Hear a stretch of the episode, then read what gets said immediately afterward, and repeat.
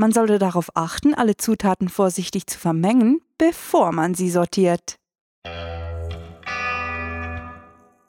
Willkommen zum Cluecast.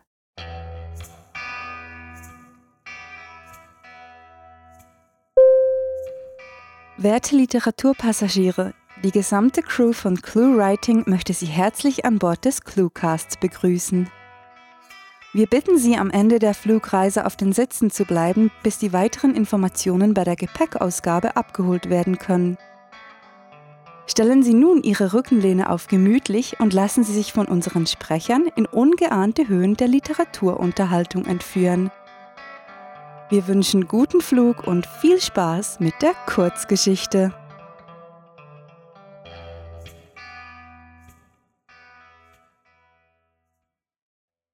Postapokalyptischer Läufer Das Geräusch, das seine etwas in die Jahre gekommenen Laufschuhe bei jedem seiner Schritte machten, wurde vom Rascheln der Büsche hinter den weißen Lattensäulen beinahe ganz verschluckt. Er rannte schon seit einiger Zeit und seine Beine waren müde, sein Gesichtsausdruck erschöpft geworden. Doch er konnte es sich nicht erlauben, langsamer zu werden, und so trieb er seinen Körper stetig vorwärts. Wenn alles gut laufen würde, würde er die kleine Arztpraxis in einigen Minuten erreichen können. Aber Daniel vermied es davon auszugehen und bemühte sich sehr, trotz seiner erschlagenen Müdigkeit wachsam zu bleiben. Er konnte sich noch gut an den Tag erinnern, an dem die süße blonde Nachrichtensprecherin den Unfall zum ersten Mal erwähnt hatte. Er hatte damals gerade einen heftigen Streit mit seinem Vater hinter sich, weil er sein Hauptstudienfach zum wiederholten Male wechseln wollte und hatte den Nachrichten keine Aufmerksamkeit geschenkt. Wer hätte schon ahnen können, dass ein kleines Leck in einem Chemietanker solche Auswirkungen haben könnte. Schließlich war es nicht der erste Unfall dieser Art. Ohnehin waren die Menschen immer abgestumpfter geworden und weigerten sich dem Geschehen in ihrer Umwelt große Bedeutung zuzugestehen. Doch diese Zeiten waren vorbei. Man konnte sich keine Unachtsamkeit oder Ignoranz mehr leisten und sah sich gezwungen, jedem Detail, jeder noch so kleinen Veränderung skeptisch gegenüberzustehen. Instinktiv, noch bevor er es gedanklich hätte erfassen können, sprang Daniel kraftvoll vom Bürgersteig, jede Muskelfaser angespannt und zur schnellen Flucht bereit, als er das Scheppern hörte, welches aus einem der mintgrün gestrichenen Reihenhäuser zu kommen schien. In den ersten Tagen nach dem Unfall hätte er sich vielleicht noch dazu verleiten lassen, nachzusehen, ob jemand seine Hilfe bräuchte, und wäre auf die Suche nach dem Ursprung des Geräusches gegangen. Doch seit jenem verhängnisvollen Tag waren bereits Monate verstrichen. Genau konnte das niemand mehr wissen, und es war unwahrscheinlich geworden, dass noch weitere Überlebende in den Häusern zu finden wären. Und so trabte Daniel keuchend weiter, ohne sich noch einmal umzusehen. Als er an dem kleinen, verwitterten Spielplatz vorbeikam, wurde er von einer Welle von wehmütigen Gedanken gepackt und musste leer schlucken, um sich davon nicht überwältigen zu lassen. Die Straßen der Vorstadtsiedlung hatten sich kaum verändert, seit er hier seine Kindheit verbracht hatte, und man hätte beinahe glauben können, dass man hinter der nächsten Ecke spazierende Senioren, geschäftige Eltern und lachende Kinder antreffen würde. Bald hätte er die Arztpraxis erreicht, und wenn er Glück hatte, würde er dort in dem begehbaren Wandschrank hinter dem Untersuchungszimmer Schmerzmittel, Verbandsmaterial und vielleicht einige Ampullen Penicillin finden, Medikamente, die sie dringend benötigten, um sich um die Verletzten zu kümmern, die im alten Werkraum der Grundschule untergebracht waren. Sein Vater hatte recht behalten. Hätte er sein Medizinstudium nicht abgebrochen, hätte man ihn kaum in diese unwirkliche Welt geschickt, um Vorräte zu besorgen, sondern hätte ihn in Sicherheit wissen wollen, damit er den anderen helfen konnte. Aber eine postapokalyptische Gesellschaft hatte nur wenig Nutzen für die sarkastischen Bemerkungen eines Studenten der Ethnologie, und so wurde er mit einem Jagdmesser in der Hand und Laufschuhen an den Füßen vor die schwere Eisentür geschubst, in der Hoffnung, er würde den aggressiven Biestern entkommen, die früher einmal ihre Freunde, Nachbarn oder gar Kinder gewesen waren. Die wenigen Überlebenden hatten diesen Dingern bereits viele Namen gegeben. Zombies, Dämonen, Kranke, aber wie auch immer man sie nennen wollte, sie hatten die Essenz ihrer Menschlichkeit in dem Augenblick verloren, in dem sie das verseuchte Wasser getrunken hatten und von dem unerbittlichen Drang erfüllt worden waren, ihre Opfer wie Raubkatzen zu reißen und deren lebendiges Fleisch zu fressen. Daniel kämpfte gegen den Schmerz, ausgelöst durch die Säure in seinen Muskeln, und versuchte seinen Schritt zu beschleunigen, als er am erst kürzlich renovierten Haus seiner Eltern vorbeirannte. Er wusste, dass er nicht vor seinen Erinnerungen würde davonrennen können, aber der Anblick des friedlich scheinenden Elternhauses schmerzte zu heftig, als dass er ihn noch länger hätte ertragen können. Es schien ihm erst gestern gewesen zu sein, als er zugesehen hatte, wie seine Mutter sich vergeblich mit einer Bratpfanne gegen ihren geliebten Ehemann zur Wehr zu setzen versuchte. Er selbst war in eine fassungslose Starre verfallen und hatte sich erst dann wieder in Bewegung setzen können, als sein Vater von den zerfleischten Überresten abgelassen hatte, ihn mit blutunterlaufenden Augen gierig ansah und sich auf ihn stürzen wollte. Daniel war froh, als sein Körper ihn dazu zwang, tief durchzuatmen und bemühte sich, sich auf seinen Laufrhythmus zu konzentrieren und hoffte verzweifelt, dass ihn das davon abhalten würde, sich weiter zu erinnern. Sein Herz raste inzwischen, und er war sich sicher, dass dies nicht nur ein Zeichen von physischer Anstrengung war, wollte sich aber seine panische Angst nicht eingestehen. Einer der Männer, die schwer verletzt von der letzten Mission zurückgekehrt waren, hatten ihm gesagt, dass es nur einen Weg gäbe zu überleben. Man soll die Angst anerkennen und sie nutzen, um stets aufmerksam zu bleiben. Man darf jedoch nie vergessen, dass es die Angst selbst ist, die zum größten Feind werden kann, wenn sie die Überhand gewinnt. Daniel wusste nicht, ob der Mann noch leben würde, wenn er wieder in das verbarrikadierte Schulhaus zurückkehren würde. Genau genommen wusste er nicht, ob er es überhaupt wieder zurückschaffen würde, war aber fest entschlossen, bis aufs Letzte für sein Leben zu kämpfen.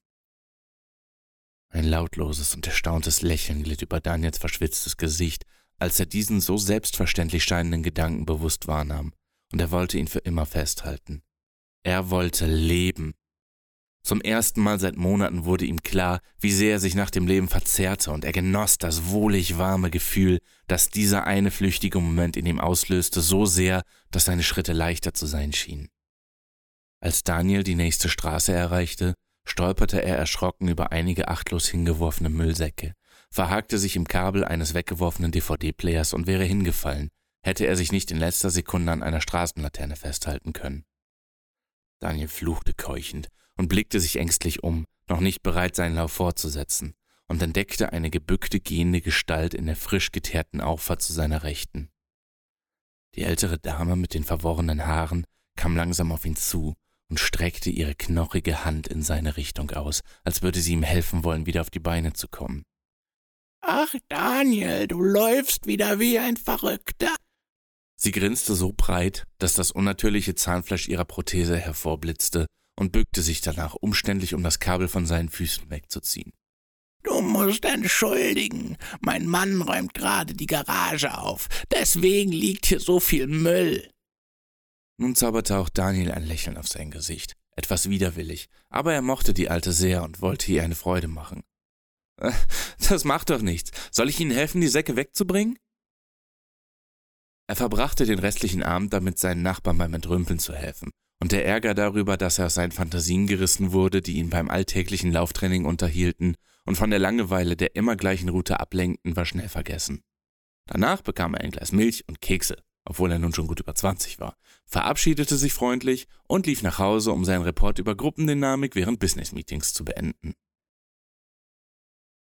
Das war Postapokalyptischer Läufer, geschrieben von Rahel, für euch gelesen hat Barkers Pinhead.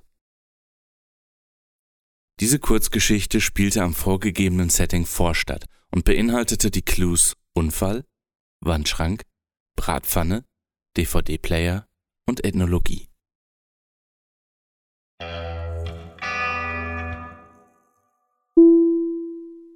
Werte Cluegäste, wir beginnen jetzt mit dem Landeanflug. Bitte setzen Sie sich hin, schnallen Sie sich an und schalten Sie Ihre elektronischen Geräte keinesfalls ab, damit Sie die folgenden Informationen empfangen können. Vermutlich ist dies nicht eure erste Cluecast-Episode, also wollen wir das Standardprozedere kurz halten.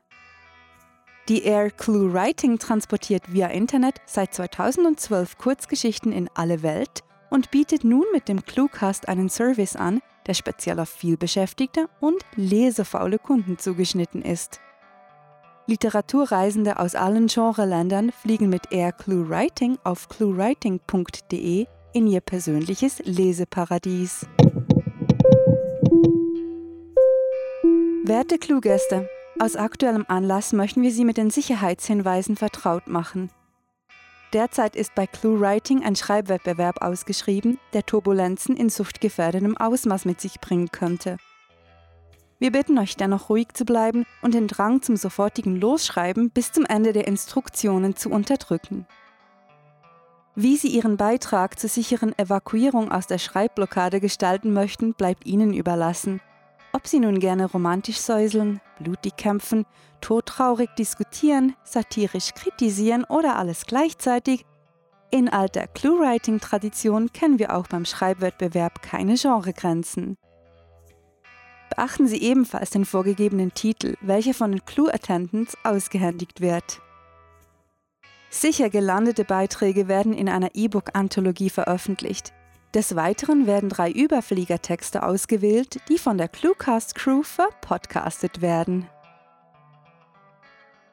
Die Evakuierungsrutschen stehen bis zum 31. August bereit und garantieren eine sichere Rettung im ClueWriting-Schreibwettbewerb.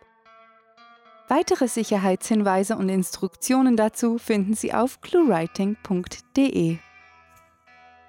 Nun, werte Cluegäste, möchten wir Ihnen das reichhaltige Freizeitangebot Ihrer Destination näher bringen.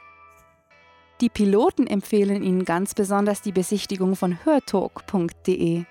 Die Seite lockt im engagierten Flair und bietet Besuchern weitere Informationen zu der Sprechercrew. Besucht diese Helden des Cluecast auch auf ihren Seiten und vergesst nicht, dem Echo ihrer Stimmen zu folgen. Ja, so wie meiner zum Beispiel. Ich bin Dennis Pini Oberhach, auch bekannt als Barkas Pinhead. Ähm, besucht mich doch auf meinem YouTube-Kanal, wo ich ähm, Hörspiel- und Hörbuch-Reviews verfasse, wo ich Kurzfilme äh, den Leuten versuche aufzuzwingen und ja, generell ganz viel Blödsinn und hoffentlich auch eine Menge Spaß verbreite. Schaut vorbei, ich beiß nicht. Erkunden Sie, geschätzte Literaturreisende, auf ClueWriting die Sehenswürdigkeiten des Landes der Kurzgeschichtenproduzenten. Wenn Sie mögen, können Sie Ihren kurzen Zwischenstopp jederzeit und ohne Voranmeldung verlängern. Mit auf der heutigen Reise waren übrigens ebenfalls King Mob mit ihrem Song Kill It at My Feet. Wir bedanken uns herzlich für die Onboard-Unterhaltung. Um weiterhin über aktuelle Ausflugstipps des Cluecasts informiert zu werden, lohnt es sich, auf Abonnieren zu klicken. Sollten Sie auch zwischen den Reisen an Literatur wehleiden, finden Sie uns unter anderem auch auf Facebook, Twitter, Bloglovin, Google+, iTunes und natürlich auf YouTube. Das Entdecken kennt mit uns kein Ende. Wir bedanken uns, dass Sie sich für Air Clue Writing entschieden haben und hoffen, Sie bald wieder an Bord begrüßen zu dürfen. Mit fantastiliardischem Dank fürs Zuhören und den besten Wünschen. Eure Gluecaster.